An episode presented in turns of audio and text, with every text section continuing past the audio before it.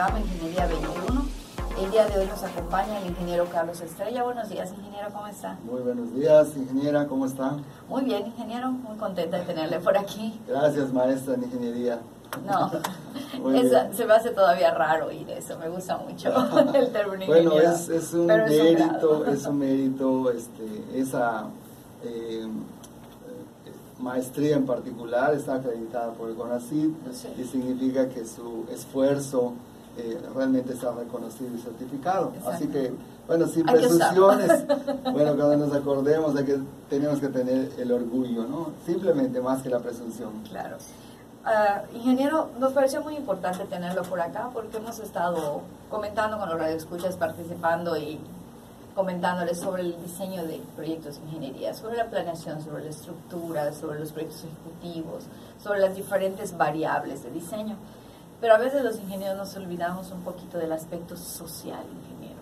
quisiéramos que nos platique del aspecto social que es tan importante en nuestros proyectos, que los afecta de una manera a veces incluso más fuerte que el propio diseño ingeniería. Eh, es muy importante eh, comprender que ningún proyecto tiene solamente un aspecto técnico.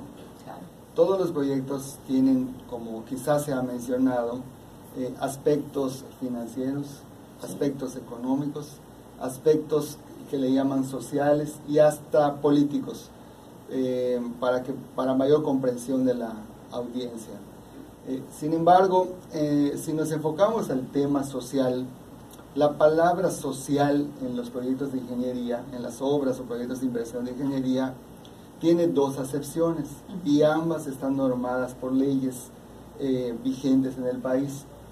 Voy a, señalar la primera que sería el tema o aspecto social en la economía se refiere a todos los costos y los beneficios que para la sociedad en su conjunto, eh, con valor en pesos y centavos, se tiene que valorar, cuantificar y valorar monetariamente tanto los costos como los beneficios. A eso se refiere lo social. Para las, eh, los costos y beneficios, para tener un beneficio neto del proyecto desde el punto de vista económico. Claro ahí estaríamos hablando eh, de costos de proyectos complementarios, de, proyectos que pueden este, además este, tener externalidades, tanto positivas como negativas. Las externalidades económicamente son los costos asociados eh, directamente al proyecto. Por ejemplo, pensemos que se va a hacer, hemos visto que se va a hacer una granja eh, porcícola. Entonces resulta que en Yucatán los mantos freáticos pueden ser dañados por la actividad eh, eh, porcícola. Entonces la externalidad son todos esos daños ambientales y se pueden determinar económicamente, saber cuánto cuesta eso y el gobierno tiene como recurso aplicar impuestos para invertir en medidas de mitigación de esos daños ambientales que son costos que están como a un lado del proyecto, que no los vemos, pero que existen. Bueno, por ley los tenemos que ver, los tenemos que contemplar. Claro, que normalmente en las, digamos, carreras de la ingeniería, pues como es por el tiempo para formar a un, a un ingeniero civil, pensemos, o otro ingeniero, no alcanza más que quizás para abordar principalmente los temas técnicos. y ni siquiera dan los nueve o diez semestres que a veces necesitan para formar a un licenciado en ingeniería. No alcanza para todos los temas. Se toca muy poco todavía, son señalamientos que han eh, dado los organismos certificadores internacionales, eh, que a los ingenieros civiles de las carreras en el país les hace falta reforzarse más en los temas económicos donde estamos hablando del aspecto social, pero desde el punto de vista económico. No estamos hablando de las finanzas, porque muchas veces los ingenieros creemos que lo económico se refiere a la presupuestación de la obra, al control o al control de costos. No, esto es algo un poco más complicado, requiere de conocer de microeconomía, algo de macroeconomía, para poder determinar estas externalidades y costos. La otra parte o la otra acepción de la palabra social tiene que ver con la percepción de los vecinos del proyecto. Del área afectada. Del área afectada. Y pensemos, por ejemplo, en una gasolinera. Cuando alguien la va a construir, posiblemente los vecinos sienten que va a ser un peligro por el riesgo de las explosiones. Los vecinos tal vez no conocen todas las medidas de seguridad que existen en los proyectos por norma y bueno, tienen la percepción de que va a causarles un probable daño y pueden parar el proyecto. Se rebelan, hacen manifestaciones. Tristemente, en algunos proyectos de inversión, tanto pública como privada, eh, por ejemplo, los competidores, ya sean económicos o rivales políticos, a veces llevan a vecinos que no son vecinos, sino son falsos para hacer los plantones y detener algún proyecto. Eso también ha pasado en el país, por, por eso también el gobierno ha dispuesto que en los estudios que tengan este tipo de problemas, prácticamente todos los proyectos, todos los proyectos, todos los proyectos tienen, tienen que tener ahora un estudio de impacto social. De hecho, por ejemplo, localmente, la Secretaría de Desarrollo Urbano y Medio Ambiente, para tu manifiesto ambiental, te solicita que haga un especialista el estudio de impacto social que no se refiere al impacto económico que señalé hace un momento, sino a la percepción de los vecinos. Y obviamente se tendrán que hacer ciertas encuestas, cuando menos, u otras reuniones con los vecinos, otras técnicas o maneras de acercarse y saber qué es lo que están pensando los vecinos para tratar de explicarles y conciliar que el proyecto probablemente les va a beneficiar porque va a generar empleos, porque va a proporcionar servicios a la sociedad, etcétera. Eh, es algo que es complejo de manejar, no es muy de los técnicos. Por eso es importante que los ingenieros se apoyen en otros especialistas cuando desarrollen un proyecto. Por eso es tan importante el trabajo en equipo. Una de las cosas que, que, en la, que en la licenciatura es muy importante que los chicos salgan y entiendan es que un ingeniero nunca trabaja solo. Lo hemos estado viendo en estos temas que hemos desarrollado en los programas.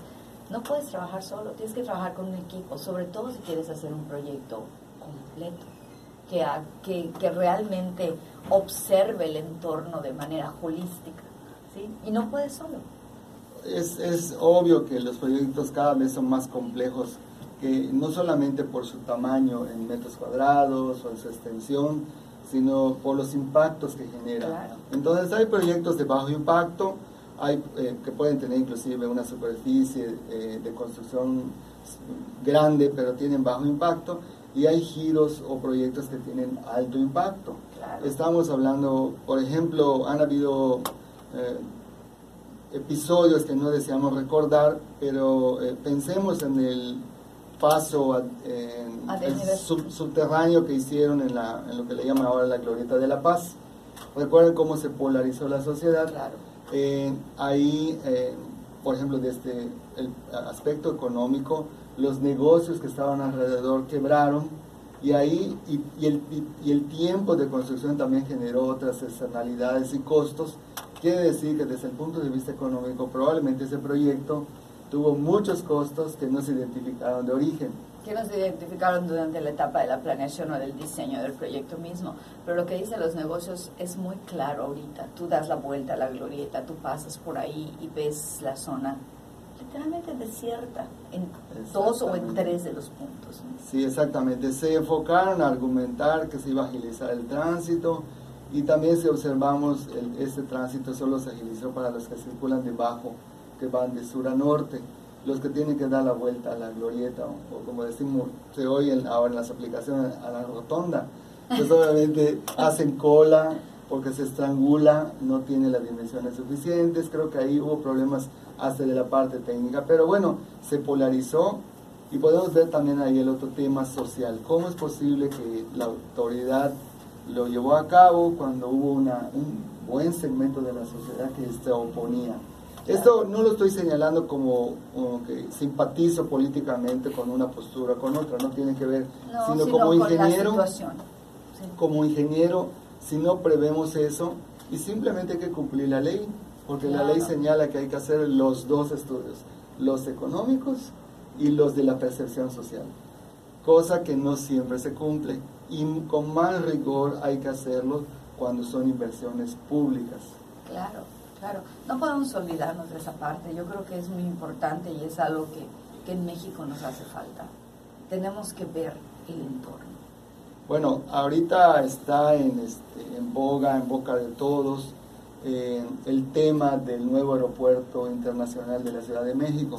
Podemos recordar que en la época del presidente Fox, eh, los vecinos del predio donde se pretendía el nuevo aeropuerto se opusieron, los famosos macheteros, y el proyecto se paró. Y ahí el gobierno probablemente le faltó hacer su labor de identificar a los involucrados, conocer sus necesidades y buscar eh, soluciones quizás para ese proyecto. Eso dio como consecuencia que el proyecto se pospusiera muchos años y hoy en día, aunque considero que sí es importante ampliar los servicios del aeropuerto actual, está muy cuestionada la solución que hoy se dio en ese sitio y curiosamente no por el tema social, sino por los aspectos técnicos, porque darle mantenimiento para que esa zona no se inunde va a tener un costo muy alto. Muy elevado, muy elevado. Creo que los dos aspectos son muy importantes. Hemos hablado mucho en el programa últimamente del diseño de los proyectos ejecutivos, de la importancia de los cálculos, de, la normatividad, de cumplir, pero el aspecto social también nos puede traer problema en un proyecto. El realizarlo, como el ejemplo que mencionamos, que aunque no seamos partidarios, es un ejemplo que ahí está y que lo estamos viendo, y un ejemplo de lo que está sucediendo actualmente en el país y que, hay que considerarlo.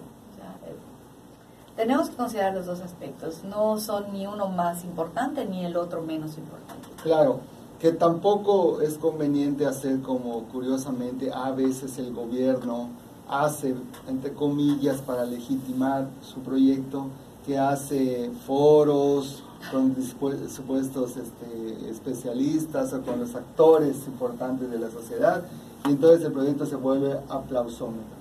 Y generalmente cuando el gobierno convoca, la mayoría de los invitados o todos los invitados van a aplaudir la iniciativa, aunque sea quizás una ocurrencia.